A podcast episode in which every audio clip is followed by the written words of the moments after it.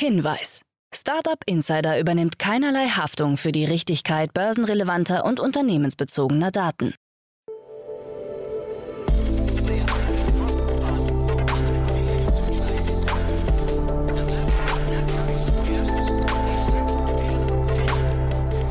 Startup Insider Daily.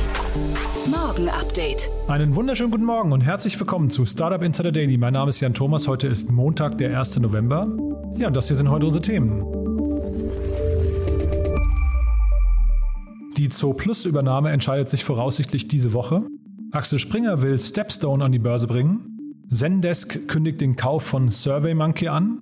Microsoft ist jetzt wertvoller als Apple. Und pünktlich zu Halloween lässt das Device Orchestra 14 Elektrogeräte die Titelmelodie von Ghostbusters spielen.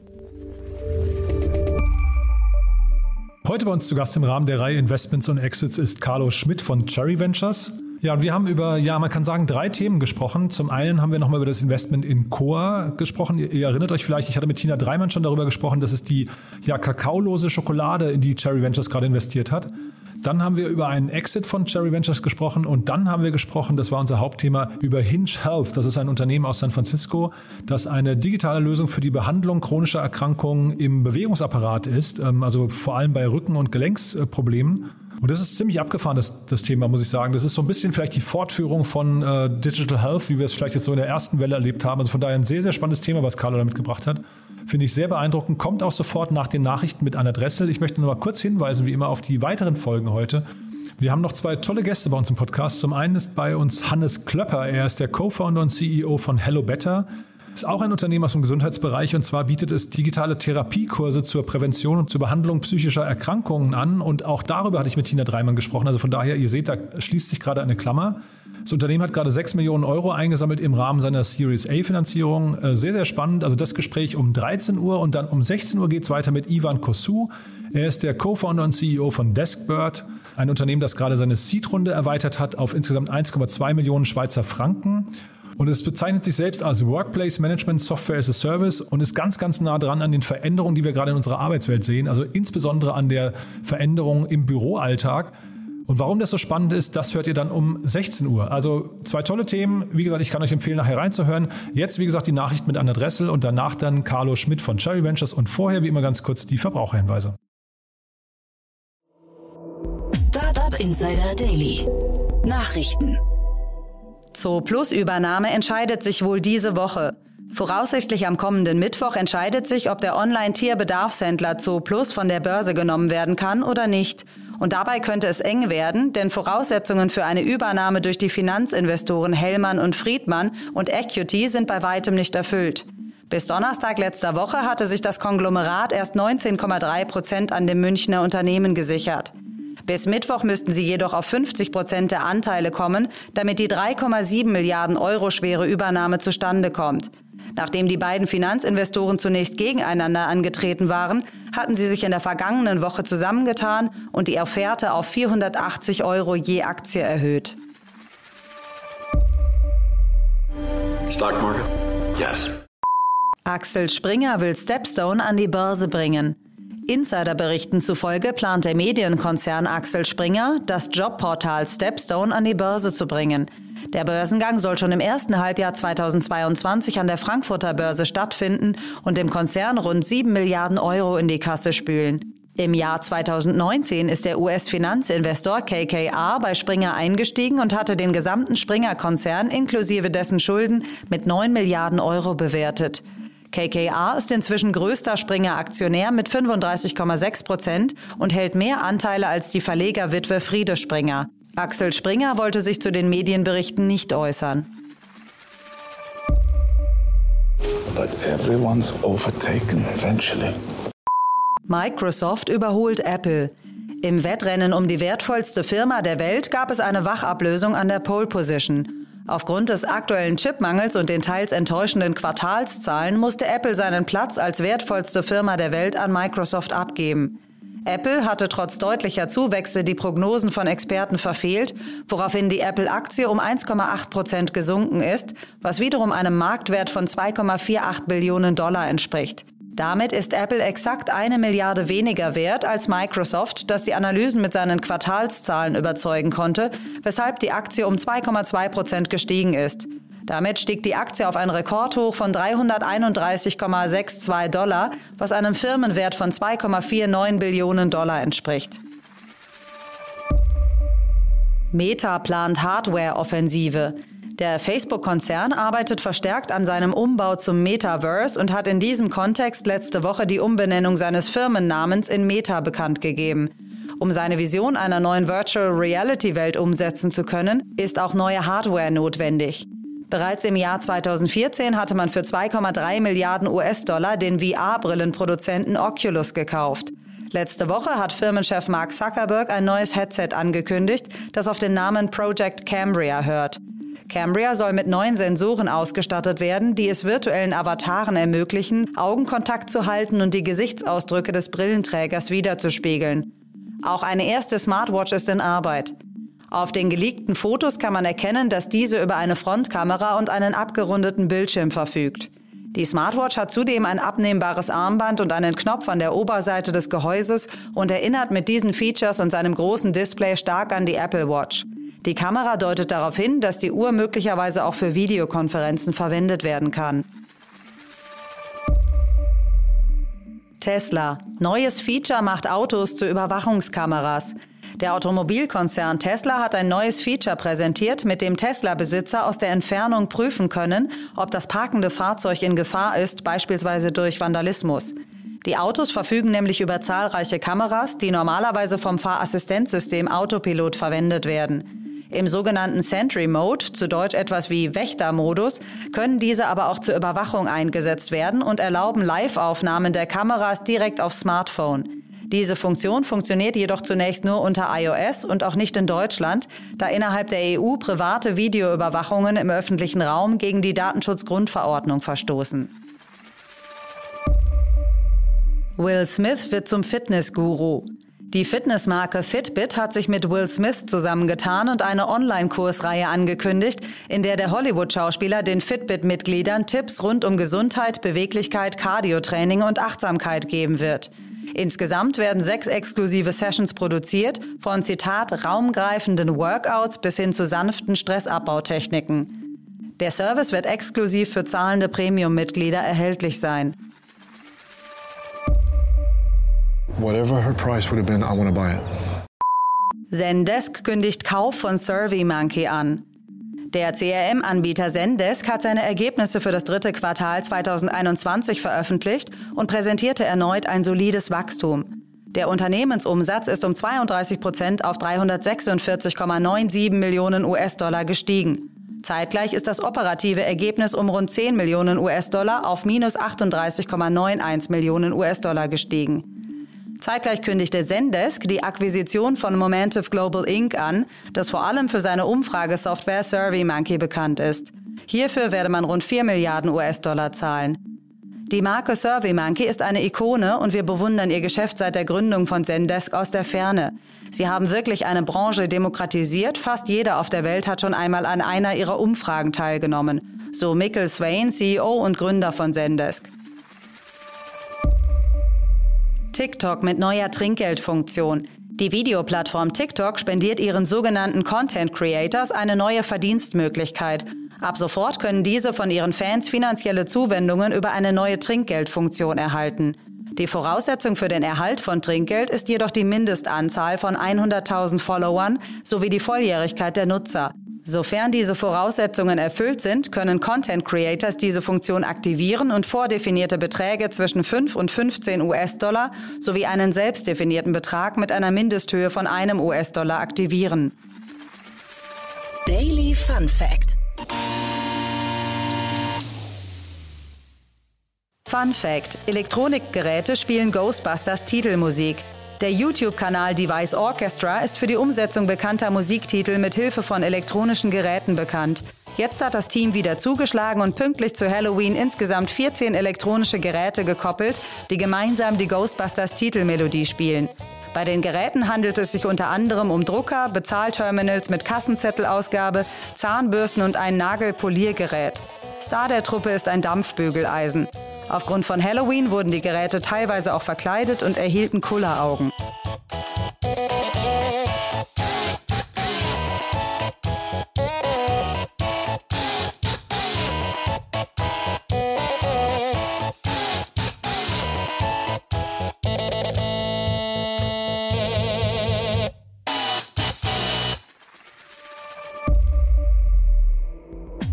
Insider Daily.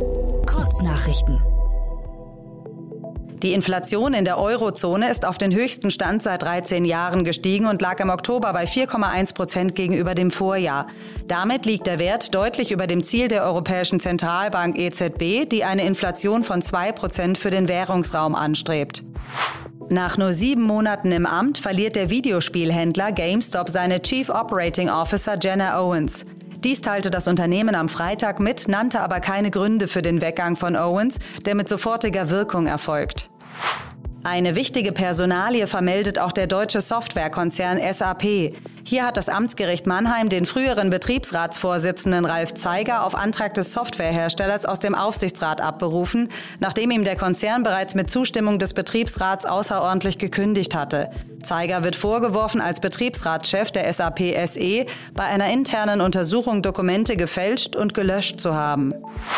Der Online-Supermarkt Picknick erweitert sein Liefergebiet und liefert jetzt auch in Wuppertal und der Nachbarstadt Schwelm an. Hierfür stehen laut Unternehmen bereits 25 Fahrerinnen und Fahrer sowie die ersten 15 Elektrovans bereit.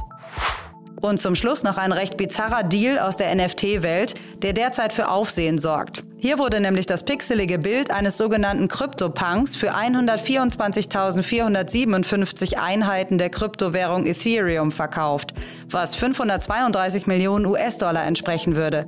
Nachdem die Identität des Käufers zunächst unklar war, berichtet das Nachrichtenportal cnet.com nun, dass es sich bei Käufer und Verkäufer des Bildes um ein und dieselbe Person handele. Dies gehe aus den Transaktionsdaten hervor. Weitere Details zu dem Deal sind noch nicht bekannt. Und das waren die Startup Insider Daily Nachrichten von Montag, dem 1. November. Jetzt geht es weiter im Programm mit Investments und Exits. Startup Insider Daily. Investments und Exits. Cool, ja, dann freue ich mich sehr. Carlo Schmidt ist wieder hier von Cherry Ventures. Hallo Carlo. Hi Jan. Freue mich sehr, dass du wieder da bist. Und ja, bevor wir einsteigen in die Themen, die du mitgebracht hast, äh, lass mal vielleicht nochmal ganz kurz sprechen über Core. Das ist ja äh, ein Investment, was ich gerade auch mit Tina Dreimann am, glaube ich, letzten Mittwoch besprochen hatte. Und ähm, ich glaube, da seid ihr sogar Lead-Investor, ne? Ja, genau. Erzähl doch mal, wie, also das ist, ich finde es total spannend, muss ich sagen, das Thema. Ist so ein, eigentlich ein Trend, das sieht man, glaube ich, in verschiedensten Bereichen, so dieses Thema künstliche, äh, ja, ich weiß nicht, Ernährungsprodukte, ne? Absolut, genau. Die, ähm, der Trend hat sich ich glaube, so der erste große, äh, der Pionier waren die äh, Meat oder die Fleischersatzprodukte äh, wie Beyond Meat oder Impossible. Ähm, und man sieht jetzt einfach, wie ähm, immer mehr Produkte ähm, quasi neu gedacht werden. Also weg von den traditionellen, ähm, traditionellen Herstellungsmethoden, ob das jetzt basierend auf tierischen Produkten ist oder eben Ressourcen, die ähm, halt limitiert sind. Ähm, und das ist, glaube ich, etwas, wo wir uns auch stärker mit beschäftigt haben und eben äh, jetzt mit äh, Core so das erste Investment in, in diesem größeren, äh, größerem Space getätigt haben. Äh, man hört durch, das könnte sogar sein, es ist nicht das letzte. Nein, wir sind da, es ist, es ist super spannend. Das, äh, ich glaube, da passiert gerade wirklich viel und äh, man merkt halt auch einfach, oder was man jetzt noch stärker merkt als früher, also wenn man jetzt an Impossible oder Beyond Meat denkt, der Endkunde ist bereit, solche Produkte auch wirklich anzunehmen ähm, und sucht auch aktiv danach. Das war früher nicht so. Und dementsprechend, äh, wir sehen uns natürlich oder wir, wir schauen uns natürlich solche Trends immer sehr genau an und ähm, da die Bereitschaft steigt, ähm, suchen wir eben auch nach Firmen, die äh, solche Produkte ähm, neu denken und wollen die dann natürlich auch unterstützen, die Produkte schnellstmöglich auf den Markt zu bringen. Mhm.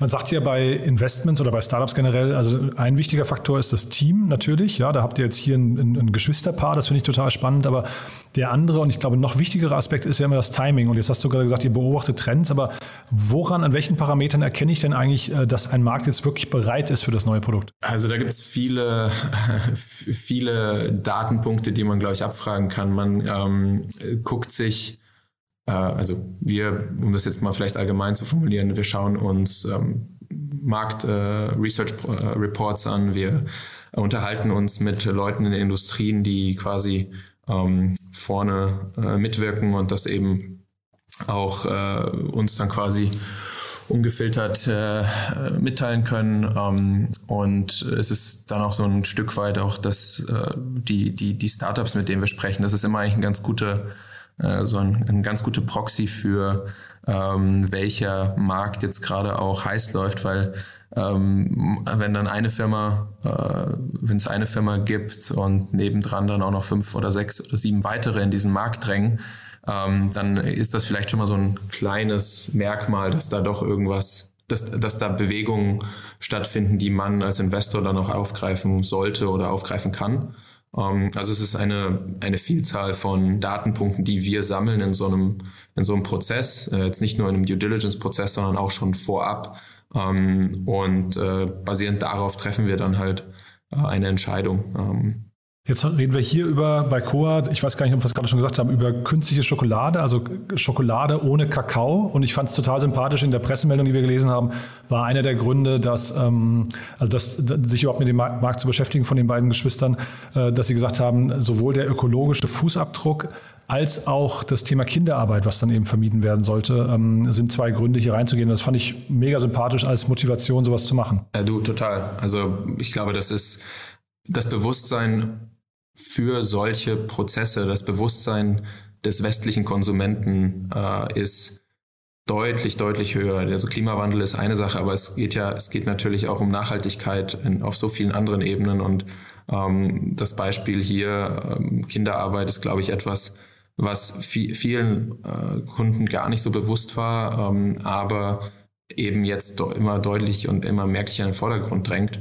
Und äh, Sarah und Max haben das ja frühzeitig erkannt und ich glaube mit so einer intrin also mit so einer Motivation äh, sich dann auch intrinsisch äh, auf so ein Thema zu stürzen ist glaube ich dann schon ein ein sehr guter ein sehr guter äh, Grund oder Start äh, um überhaupt äh, so eine Company ins Leben zu rufen. Und ich höre raus, dass man dann wahrscheinlich, ähm, ja, sich mit, also wenn man ein erfolgreiches Produkt lancieren möchte in so einem Ersatzbereich, dass man dann vielleicht A guckt, wie groß ist der Markt, das sollte man, glaube ich, immer tun, und dann aber auch vielleicht zu gucken, wie, wie korrupt oder kaputt ist der Herstellungsprozess. Ne? Genau, also das sind immer so zwei Parameter, die eigentlich alle Gründer sich anschauen sollten, was ist der Markt, also wie groß ist der Gesamtmarkt, dann muss man den natürlich runterbrechen. Was ist so mein erstes Segment, was ich äh, angehen will, weil du, es gibt ja diesen, diesen, diese Terminologie Boil the Ocean, bringt am Ende nichts. Ähm, und dementsprechend ist es wichtig, sich auf bestimmte ja, Nischen zu fokussieren, aber mit dem klaren, äh, mit dem klaren Plan aus dieser Nische in diesen breiten Markt vorzu, äh, vorzudringen. Und auf der anderen Seite Produktionsprozess. Ähm, ich glaube, das ist ein, oder das sehen wir eigentlich sehr gerne, wenn sich Teams auch schon länger mit einer Industrie beschäftigt haben, haben die Insights, die du als Außenstehender so gar nicht mitbekommst. Und wenn man dann ins Gespräch geht und ähm, quasi diese Insights aus erster Hand mitbekommt, ist das immer schon äh, oder zeigt das einem auch eben, okay, ähm, das Team weiß, wovon es redet. Ähm, natürlich validieren wir das dann noch äh, im, durch den Due Diligence-Prozess. Aber das sind so, äh, also wir sehen das schon oft, dass daraus eigentlich sehr, sehr viele vielversprechende Ideen entstehen. Ja, total nachvollziehbar. Ich hatte gerade den Christian Nagel von Earlybird hier im Podcast. Die haben von ihrem neuen äh, Fonds, äh, UniX heißt der, ähm, äh, erzählt also quasi ein Fonds, der für Pre-Seed und Seed-Investments an Universitäten gedacht ist. Und das klingt ein bisschen so nach dem, was du gerade sagst, dass man eigentlich sehr früh, also Insights bedeutet ja vielleicht auch ähm, Leute, die forschen. Ne? Und forschen ist ja quasi ein Thema entweder von den großen Forschungsinstituten oder dann eben Universitäten. Da höre ich raus, dass es für euch auch ein, ein, ein sehr wertvoller Kanal dann hinterher, ne? Ja, total. Ähm, das sieht man, glaube ich, oder wie das laufen kann, sieht man auch wiederum in den USA ich glaube, jeder äh, Fonds oder größere, bekanntere Fonds hat da mittlerweile irgendwelche Scout-Teams an den Unis rumlaufen, also an den großen ähm, bekannten Unis, eben um genau dieses, diese äh, IP sozusagen frühzeitig zu sichern. Und ich glaube, die, wir müssen uns da hier in Deutschland nicht davor verstecken und äh, dadurch, dass wir als Investoren da vielleicht frühzeitig auch signalisieren, dass wir an diesen äh, an, an diesen Markt sozusagen glauben, also an den Gründermarkt direkt aus der Universität, kann das natürlich auch wiederum viele Leute motivieren, überhaupt äh, als Gründer oder als Gründerin äh, sich zu positionieren und dann auch äh, diese Ideen direkt anzugehen. So, jetzt habe ich dir ganz, ganz viel Wissen schon rausgezogen, was gar nichts mit unseren Themen heute zu tun hat. Du hast ja noch ein super spannendes Investment mitgebracht, über das wir nochmal sprechen möchten. Ich würde sagen, wir fangen damit mal an, ne? Gerne. Ja. Hinge Health, ich hoffe, ich spreche sie richtig aus. Ähm, eine Riesenrunde mit wirklich extrem krassen Investoren auch, ne?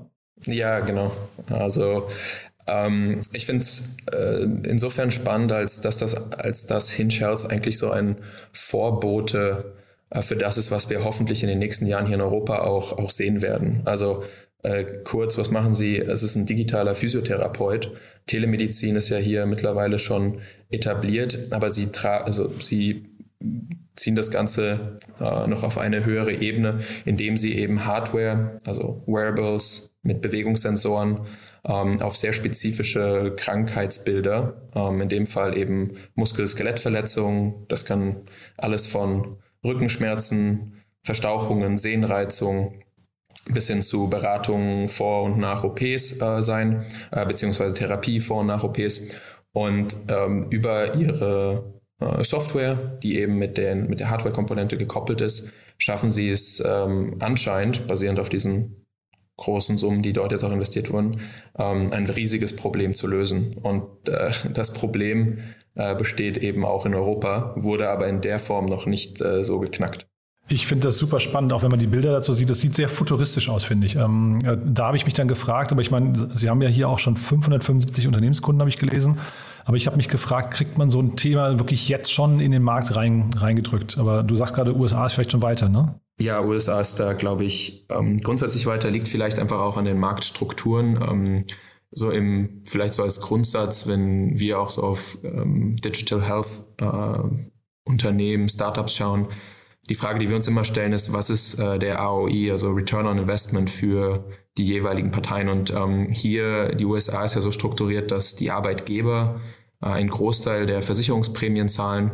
Und äh, für die ist ein Ausfall eines Mitarbeiters natürlich äh, kostenseitig äh, ein großer Verlust. Durch diese Lösung, die Hinge Health hier anbietet, schaffen sie es, die, diese Kosten zu reduzieren, weil die Mitarbeiter ähm, besser, schneller, direkter behandelt werden können. Und äh, daher sieht man einfach eine riesige Bereitschaft der Arbeitgeber. Wir haben in Europa ein anderes System, äh, wo das nicht ganz so einfach äh, in den Markt zu drängen ist, aber über kurz oder lang sind wir auch der Meinung, dass sich das hier auch durchsetzen wird. Damit hast du ein bisschen die nächste Frage vorweggenommen von mir, weil diese 575 Unternehmenskunden, die waren mir eben nicht ganz klar von der Vertriebsstruktur her. Das ist aber eben, weil sie eben nicht über, wie hier in Deutschland dann wahrscheinlich über die Krankenkasse oder so gehen oder über, über ähm, was ich, Rezepte vom Arzt, Verschreibungen, sondern einfach tatsächlich über die Unternehmen, ja? Genau. Ja. Nee, super, super interessant, finde ich. Und wenn du sagst, das kann nach Deutschland kommen, ähm, also das klingt nach einem sehr aufwendigen Modell trotzdem, weil man ja eben diese Hardware-Komponenten, ich weiß gar nicht, ob sie verliehen werden oder zumindest sie müssen ja versendet werden. Ne? Ähm, sie müssen versendet werden, ja. ja. Zeitgleich ist es wahrscheinlich dann eben auch, ähm, weiß nicht, wenn, wenn man das mal macht, dann macht man das wahrscheinlich auch relativ lange. Ja, das heißt wahrscheinlich, du hast von einem ROI gesprochen, wahrscheinlich ist der relativ hoch, ne? Ähm, glaube ich total. Also basierend auf den Zahlen, die ähm, die kommuniziert werden. Das ist natürlich, also ich habe jetzt keine Insights äh, in die Company selber, aber ähm, von allem, was man liest, ähm, scheint das wirklich die Ausfallquoten bei Arbeitnehmern zu reduzieren und gleichzeitig, das ist ja dann im Umkehrschluss, ähm, ein, ein äh, gesündere Arbeitnehmer hervorzubringen. Also den Leuten geht es an, augenscheinlich dadurch deutlich besser. Ist das hinterher eine Sache, die du ähm, in Deutschland trotzdem auch sehen würdest? Wir haben ja gerade jetzt gestern kam der deutsche, der, der, der Startup-Monitor vom Bundesverband Deutsche Startups raus, ne? Und da war das Thema Fachkräftemangel war wieder ein Riesenthema. Und das hier könnte ja auch so eine Art Perk sein, ne? dass man irgendwann anfängt in Deutschland zu sagen, naja, wir kümmern uns nicht nur um die Weiterbildung, das ist so ein, glaube ich, dankbarer Perk-Bereich. Ähm, ne? Also Tischtennisplatte und Kicker und Obstkorb und sowas mal, lassen wir mal hinter uns. Also nehmen wir mal Weiterbildung, ist vielleicht sogar das große Thema und vielleicht auch ähm, Remote Work und Flexibilität. Ist das jetzt hier mit Gesundheit vielleicht die nächste Stufe? Ja, ich glaube, also ich hoffe es, weil ähm, am Ende profitieren ähm, alle davon. Wir sind, glaube ich, einfach aufgrund unseres Systems, die Krankenkassen zahlen für ähm, die, diese Leistung, was am Ende ja eine, eine ärztliche, medizinische Behandlung slash Leistung ist. Ähm, das heißt, es, ich glaube, man, man muss das ähm, einfach von einem anderen Gesichtspunkt sehen. Dann könnte ich mir das sehr gut vorstellen, dass das eben auch über so Perks äh, in den Markt ge getrieben wird ähm, und dann vielleicht eine Tischtennisplatte weniger äh, bei dem einen oder anderen Unternehmen. Und wo du es gerade ansprichst, ähm, Carlo, vielleicht nur mal, ich weiß gar nicht, ob du da eine, eine schnelle, gute Antwort drauf haben kannst, aber ähm, das Thema Krankenkassen an sich, ist das denn eigentlich ein Markt, der irgendwie auch äh, früher oder später zur Disposition steht? Weil wir natürlich jetzt immer mit, mit immer mehr Daten kommen und jetzt hatten wir gerade die Telemedizin, die irgendwie Einzug gehalten hat, hat haben vielleicht viele schon nicht geglaubt. Aber Krankenkassen ist ja auch ein unglaublich fragmentierter und sehr bürokratischer und zum Teil auch ja so halbanaloger Bereich noch, ne? Ist es ja. Also ich glaube, dass es gab ja den, oder es gibt ja Autonova, die quasi schon 2017 mit dieser Ambition in den Markt gestartet sind, ähm, digitalen Krankenversicherer zu starten. Es ist aber auch ein sehr schwieriger Markt, ähm, sich in den Strukturen, glaube ich, so zurechtzufinden und auf der anderen Seite auch das Vertrauen der, der Kunden zu gewinnen. Ähm, ja, ist, ist keine leichte, keine leichte Aufgabe. Aber wenn man so, wenn ich mir jetzt so die Zukunft in Deutschland vorstelle, ich glaube, was du angesprochen hast, ist genau richtig. Die Datenlage, ähm, personalisierte äh, Versicherungen, Policen etc. Das sind alles Sachen, die kommen müssen, ähm, weil wir sind alle unterschiedlich und haben unterschiedliche Bedürfnisse. Ähm, und im Moment wird da eben so ein Einheit, also eine Einheitsversicherung drüber gelegt. Ähm, aber gleichzeitig glaube ich auch, dass es noch ein bisschen dauern wird. Und wahrscheinlich auch eine Sache ist, die man dann tatsächlich aufgrund der Regularien wahrscheinlich Land für Land machen muss, ne? Ja, ähm, aber ich glaube, da gehen wir jetzt äh, schon sehr in die Ausarbeitung ja, dieses ja, Konzepts ja, klar, und nee, deswegen äh, wie und wo, ähm, glaube ich, muss man dann sehen, aber ja, ähm, das, das wird sicherlich kein einfacher Weg um dahin zu kommen. Und jetzt hier nochmal, vielleicht nochmal ganz kurz zu Hinge Health zurück. Also äh, nur kurz zur Zusammenfassung. Ich weiß nicht, ob wir alle schon gesagt haben, 6,2 Milliarden sind die jetzt wert. Ähm, die, die Runde jetzt sind 400 Millionen Dollar nochmal. Coty und Tiger Global habe ich gesehen, sind eingestiegen. Ne? Das sind ja wirklich so die, die krassesten. Äh, wo geht jetzt der, der Weg hier hin? Ist das dann zwangsläufig ein Börsengang oder ist das vielleicht auch ein Thema, wo dann so ein Apple oder sowas mal zuschlagen könnte, könnte sagen, das passt eigentlich sehr gut zu unserem ganzen äh, Health-Kosmos? Ja, ist eine gute Frage. Ich wäre wahrscheinlich eher auf dem IPO oder ich würde eher auf den IPO-Markt setzen in dem Fall. Hm, einfach weil der IPO-Markt äh, immer noch sehr liquide ist ähm, und man da, glaube ich, auch äh, Hinge Health, Perspektive einen guten Exit-Markt vorfindet. Aber wenn Apple sich wirklich mit dem Thema weiter beschäftigt, äh, beschäftigen sollte, dann könnte ich mir das vorstellen. Aber ich würde eher äh, auf den IPO-Markt setzen als Exit-Kanal. Und Exit-Kanal ist vielleicht dann die Brücke zum letzten Thema noch. Da wollten wir noch mal kurz drüber sprechen. Finimize, ich hoffe, ich spreche sie richtig aus. Genau. Wurden gekauft von einem Unternehmen, das ich nicht aussprechen kann. Äh, ist, äh, die Schreibweise ist ungewöhnlich, aber man spricht es tatsächlich einfach Aberdeen aus. Ah, okay. Äh, wie die Stadt. Ja, alles klar, das wusste ich nicht. Also sie, Aberdeen äh, äh, werden sie geschrieben, deswegen gut, dass du es gesagt hast und wusstest. Ähm, erzähl noch mal ganz kurz, das, das fandst du auch spannend. Warum denn? In Finemize haben wir äh, Cherry in 2017 äh, investiert. Ach echt, Max, ja? Ja, genau. Ich hatte also deswegen, mir das doch gerade noch angeguckt. Ich habe euch da nicht gesehen, echt, ja? Interessant. Ja, das ist, sind wir untergegangen. Aber Ach nee, tatsächlich hier mit HV Capital, ja, ja, stimmt, ja. Genau, also wir haben in Max 2017 äh, und die Idee investiert, ähm, die äh, oder Endkunden, die die Finanz oder die, das gesamte Finanzwesen äh, näher zu bringen. Also es ist so eine Mischung aus Fintech und äh, AdTech. Ähm, die letzten oder die Trends der letzten Jahre, also äh, Robinhood, Trade Republic etc., haben das Ganze ja nochmal befeuert und das Bedürfnis von Kunden, sich ähm, finanziell nachhaltig besser aufzustellen und sich über Märkte zu informieren, ähm, hat man jetzt auch in dem Wachstum von Finemize gesehen. Ähm, sie haben jetzt mittlerweile über eine Million äh, Newsletter-Subscribers, die äh, quasi täglich auf diesen Newsletter äh, klicken und dann eben in kleinen Häppchen die wichtigsten Finanznachrichten des Tages geliefert bekommen. Und das hat eben jetzt nach vier Jahren schon ähm, einen der größten Asset Manager äh, in Großbritannien überzeugt, die äh, Finemize jetzt äh, gekauft haben. Jetzt kann ich mit dir ja gar nicht, weil ich das gar nicht gesehen hatte, dass ihr da beteiligt wart. Also erstmal Glückwunsch, ist natürlich dann toll, wenn ihr so einen Exit hinlegt. Ähm, aber das heißt, wir können jetzt gar nicht rumspekulieren, wie, wie hoch der Kaufpreis ist, weil du es einfach weißt. Ne? Genau, ja. aber spekulieren kann ich trotzdem nicht. Ja, ähm, weil ich hatte jetzt gedacht, man kann vielleicht so ein bisschen die ähm, Analogie ziehen. Axel Springer hat ja den Newsletter-Anbieter Morning Brew gekauft. Und da hat man ja schon gesehen, dass ähm, das Newsletter, ich habe jetzt den Kaufpreis da nicht mehr in, in, im Kopf, aber man hat gesehen, dass, Kauf, äh, dass äh, der Pro-Kopf-Preis äh, für so einen Newsletter-Abonnenten relativ hoch ist mittlerweile, ne? Mittlerweile, wobei man hier jetzt auch nochmal sagen muss, dass ähm, Finemize hat das Ganze ja vom Newsletter hin zu einer ähm, Finance-App weiterentwickelt. Ähm, und an sich ist es jetzt mittlerweile eine Community, die global äh, unterwegs ist, ähm, sich auf Meetups vor Ort lokal trifft. Ähm, gerade nach Corona war das etwas, was sehr, sehr gut äh, von der Community angenommen äh, wurde. Ähm, und deswegen ist der Newsletter sicherlich so das, was äh, am prominentesten ist. Ähm, aber sie haben eben auch eine äh, Plattform mit ähm, Subscribern, äh, die sehr, sehr positiv äh, angenommen wurde.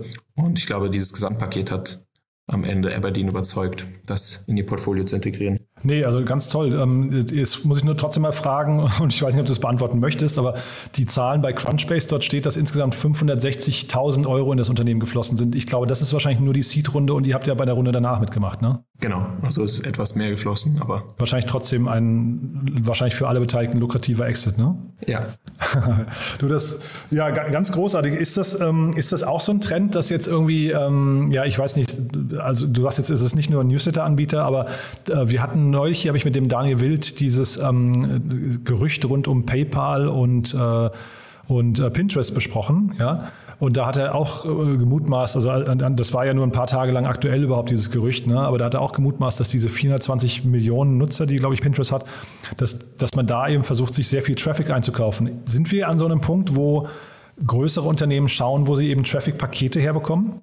Hm, ich glaube, es ist schwer, also es ist schwer zu generalisieren. Ich glaube, da muss jedes Unternehmen ähm, oder muss man von Unternehmen zu Unternehmen schauen, ähm, welche ähm, Capabilities eben auch ein, ein mögliches Akquisitionsobjekt hat und mitbringt und was man sich daraus erhofft. Und ich glaube, da gibt es neben Reichweite auch andere Themen, die sehr, sehr wichtig sind. Gerade für eher größere, traditionellere Unternehmen kann das, äh, gibt es da, glaube ich, viele Faktoren. Deswegen ist sicherlich ein, gerade in dem Fall, ein sehr wichtiges Thema, also die Reichweite, mögliche neuen Kunden.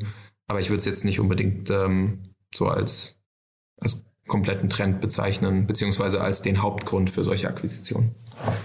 Vielleicht noch mal einmal kurz zum Schluss. Ich habe gelesen, das war, äh, glaube ich, in dem Artikel, den äh, wir geteilt hatten. Goldman Sachs war hier der führende Berater. Kannst du vielleicht einmal noch mal ganz kurz den Anbahnungsprozess beschreiben? Also jetzt aus Investorensicht. Ich weiß nie, ob ein Investor da anders drauf guckt als ein Startup, wenn es quasi einen Exit möchte. Äh, wer geht denn da auf wen zu und wie läuft dieser Verhandlungsprozess ab? Also wer, wer kommt denn hinterher eigentlich mit dem fairen Preis um die Ecke? Na, das macht die, das macht die Company mit dem potenziellen Käufer. Also es macht dann ist natürlich der ähm, Gründer im Lead, der in dem Fall jetzt auch äh, Berater äh, an Bord hatte. Ähm, und je nach äh, Shareholder-Struktur würden, werden wir dann als Investor da eben äh, zu jetzt auf der einen Seite zu Rate gezogen, auf der anderen Seite ähm, gibt es natürlich auch Möglichkeiten, ähm, äh, Zustimmungspflichten, den wir, äh, die wir haben. Ähm, und in Summe, wenn das ganze Gesamtpaket von allen Seiten passt, dann ähm, kommt eben auch so ein erfolgreicher Exit zustande. Aber in dem Fall hier Aberdeen und äh, Finimize müssen sich ja irgendwie erstmal kennenlernen und müssen, müssen auch wissen, dass sie die, sag mal, die besten Partner hinterher sind. Das ist eine Sache, die hat dann in dem Fall Goldman Sachs arrangiert, ja? Ja, ich glaube, ehrlich gesagt, weiß ich es nicht im Detail, wie der Kontakt zustande kommt, aber grundsätzlich muss das nicht über jetzt ein, eine Bank zustande kommen. Es kann auch sein, äh, dass Max und der Aberdeen CEO sich auf irgendeinem Event getroffen haben. Ähm, sieht man auch. Und wenn dann solche Gespräche losgetreten werden, holt man sich dann ein, eine Bank äh, für die Due Diligence ähm, und Transaktionsphase dann im Nachhinein dazu. Also auch das, äh, da gibt es, glaube ich, auch sehr viele verschiedene Möglichkeiten, wie so etwas am Ende zustande kommt. Ja, ich glaube, da muss ich mal anfangen, eine Strichliste zu führen, weil ich tatsächlich habe ich das von vielen schon gehört, dass sie sich einfach zufällig kennengelernt haben und dann gemerkt haben, die Chemie stimmt und man kann gemeinsam irgendwie größere Dinge äh, entwickeln. Das hat mir auch der Martin Böhringer von, von Staffbase zum Beispiel erzählt oder so bei ihren Übernahmen. Also finde ich, finde ich super spannend. Ich glaube, das muss man wirklich nochmal untersuchen. Das ist, ähm, also den richtigen Exit-Kanal zu finden, ist ja wahrscheinlich hinterher eine hohe Kunst. Ne? Absolut. Äh, wenn, du die, wenn du den Research gemacht hast, kannst du ihn sehr gerne mit mir teilen. Ja, cool. Ja, wahrscheinlich komme ich auf euch nochmal zu, um euch zu befragen. Carlo, du ganz, ganz großartig. Also Glückwunsch nochmal zu dem Exit. Haben wir denn was Wichtiges vergessen? Von meiner Seite nicht. Super. Du hat mir großen Spaß gemacht. Dann vielen Dank und ja, bis zum nächsten Mal. Danke, Jan. Bis dahin. Startup Insider Daily, der tägliche Nachrichtenpodcast der deutschen Startup-Szene. So, das war's für heute Vormittag. Ich hoffe, es hat euch Spaß gemacht. Das war Carlo Schmidt von Cherry Ventures. Ich fand's super, muss ich sagen. Es hat richtig Spaß gemacht. Und mal wieder ein Blick in die Glaskugel. Ihr wisst ja, wir sprechen hier jeden Tag über Innovation, aber das war mal wieder ein ganz besonders tolles Thema, finde ich. Also vielen Dank dafür, Carlo. Und nochmal kurz der Hinweis, um 13 Uhr geht es hier weiter mit Hannes Klöpper, dem Co-Founder und CEO von Hello Better. Wie gesagt, 6 Millionen Euro gerade eingesammelt im Rahmen der Series A Finanzierungsrunde. Das Unternehmen bietet digitale Therapiekurse an zur Prävention und Behandlung psychischer Erkrankungen, hat insgesamt acht verschiedene Leiden, wenn man so sagen darf, die man gerade therapiert. Und ich glaube, also wenn man Hannes zuhört, sollte sich eigentlich jeder mit diesem Thema beschäftigen, denn mindestens statistisch gesehen kennt jeder von euch jemanden aus dem Bekannten- oder Freundeskreis oder Verwandten- oder Familienkreis, der an einer psychischen Erkrankung leidet und die man vielleicht ja zumindest hiermit im ersten Schritt gut behandeln kann. Also das, wie gesagt, um 13 Uhr und um 16 Uhr geht es dann weiter mit Ivan Kosu, dem Co-Founder und CEO von Deskbird. Ein sehr spannendes Unternehmen, das sich mit der Veränderung oder den Veränderungen in der Arbeitswelt beschäftigt, mit den Herausforderungen der hybriden Arbeitswelt, kann man eigentlich sagen. Und ja, das ist ein sehr spannendes Thema, wird euch gefallen. Deswegen um 16 Uhr reinzuschalten lohnt sich auch. In diesem Sinne, vielen Dank und ja, hoffentlich bis nachher. Ciao, ciao.